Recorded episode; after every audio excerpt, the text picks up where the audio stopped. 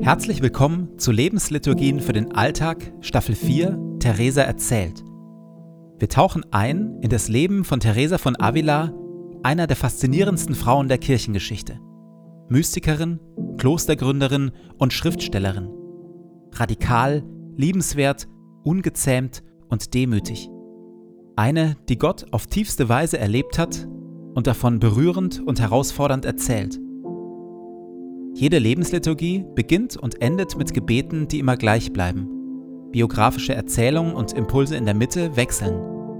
Am intensivsten wirken die Lebensliturgien, wenn sie in Ruhe angehört werden. Und jetzt viel Freude damit.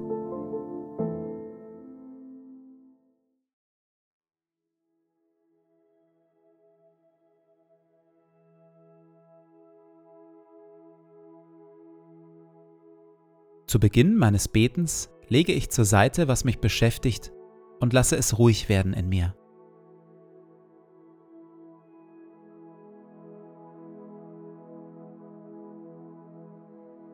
Ich atme langsam und bewusst.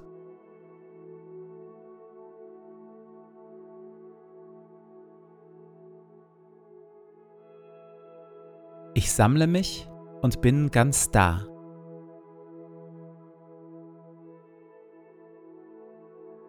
Herr, auch du bist da, wohnst in mir und füllst mich mit deiner Liebe.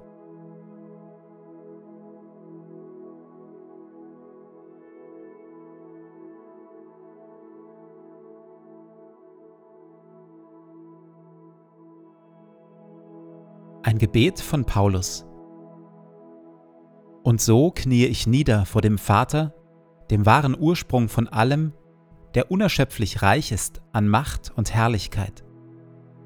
Mein Gebet ist, dass Christus aufgrund des Glaubens in euren Herzen wohnt und euer Leben fest in der Liebe verwurzelt ist.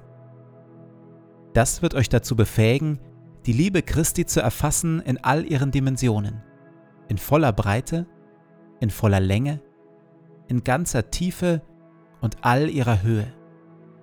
Ja, ich bete darum, dass ihr seine Liebe versteht, die doch weit über alles Verstehen hinausreicht, und dass ihr auf diese Weise mehr und mehr mit der ganzen Fülle des Lebens erfüllt werdet, das bei Gott zu finden ist.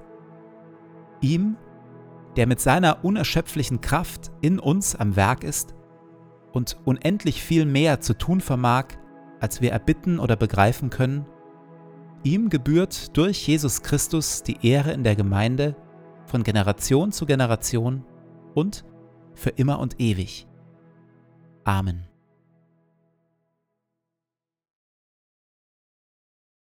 Ähnlich wie die Gesundheit ihrer Mutter war auch Theresas Gesundheit von Beginn ihres Lebens an sehr fragil. Kurz nach Beginn ihres Noviziats aber nehmen die gesundheitlichen Probleme immer mehr zu. Als auch die Ärzte in Avila vor einem Rätsel stehen, bringt ihr Vater sie zu einer entfernten Heilerin. Ich verbrachte drei Monate an diesem Ort unter schrecklichsten Qualen, weil die Kur strenger war, als es meine körperliche Verfassung verlangte. Nach zwei Monaten war ich Kraft der Medikamente mit dem Leben fast am Ende. Und die Schärfe meines Herzleidens hatte sich sogar noch verschlimmert, so dass es mir manchmal vorkam, als würde man mir das Herz mit scharfen Zähnen ausreißen. Als Don Alonso, Theresas Vater, dies erkennt, bringt er seine Tochter wieder zurück nach Avila in die Obhut der dortigen Ärzte. Diese aber können nichts mehr für sie tun. Alle gaben mich auf, denn sie sagten, dass ich über diese Krankheit hinaus auch noch schwindsüchtig war. Daraus machte ich mir allerdings nicht viel. Es waren die Schmerzen, die mich aufrieben, denn mein ganzer Körper tat mir dauernd weh, vom Kopf bis zu den Füßen. Nervenschmerzen sind nach Aussage der Ärzte ohnehin unerträglich. Und weiß ich meine, alle verkrampften, war es ohne Frage eine harte Qual. Unter dieser Quälerei dürfte ich wohl kaum länger als drei Monate gelitten haben, denn es schien unmöglich, so viele Leiden auf einmal aushalten zu können. Als Theresas Körper schließlich von einer Lähmung befallen wird und sie dauerhaft das Bewusstsein verliert, erklären die Ärzte sie irgendwann für tot. Wie bei Toten üblich, werden ihre Augen mit Kerzenwachs verschlossen. Hätte die Beerdigung sich nicht verzögert, wäre Theresa lebendig begraben worden. So aber erleben ihre Mitschwestern voll Erschrecken und Staunen, wie nach drei Tagen Theresas Bewusstsein zurückkehrt, wobei sich an Theresas Gesundheitszustand erst einmal nichts verbessert. Nur der Herr kann ermessen, welch unerträgliche Qualen ich litt. Meine Zunge zerbissen, die Kehle nicht minder, weil ich nichts geschluckt hatte und so geschwächt war, dass ich zu ersticken drohte. Ich kam mir ganz aufgelöst vor, im Kopf ganz verwirrt und ganz zusammengekrampft. Ich glaube, nur einen Finger der rechten Hand konnte ich noch bewegen. Körperlich war ich schlechter dran als eine Leiche. Dass es mir so erging, dauerte mehr als acht Monate. Gelähmt zu sein, fast drei Jahre. Als ich auf allen Vieren zu kriechen begann, pries ich Gott.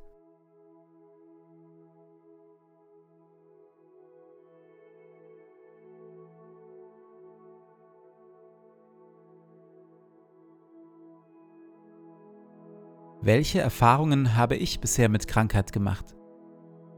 In der Stille spreche ich mit Gott über Zeiten der Krankheit, aber auch über Zeiten, in denen ich gesund bin oder war.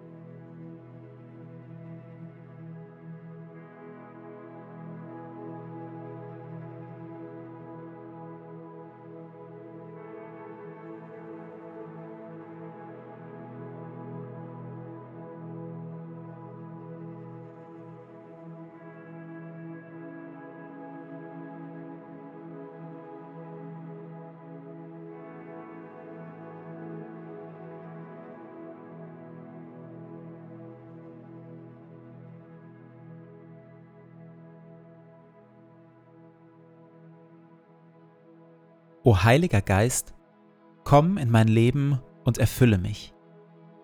Ich für mich bin nichts weiter als ein leeres, zerbrechliches Gefäß. Erfülle mich, auf dass ich ein Leben aus deiner Kraft lebe. Ein Leben voller Güte und Wahrheit. Ein Leben voller Schönheit und Liebe. Ein Leben voller Weisheit, Geduld und Stärke aber vor allem lass Christus in mir Gestalt gewinnen. Hilf den Thron in meinem Herzen räumen und mache Christus zu meinem Freund und König, auf dass wir eine Einheit werden, er in mir und ich in ihm, heute und an allen Tagen und in Ewigkeit. Amen. Ich gehe in diesen Tag mit Worten von Theresa. Nichts soll dich verwirren, nichts dich erschrecken. Alles vergeht. Gott aber ändert sich nicht. Gott alleine genügt. Wer ihn hat, dem wird nichts fehlen.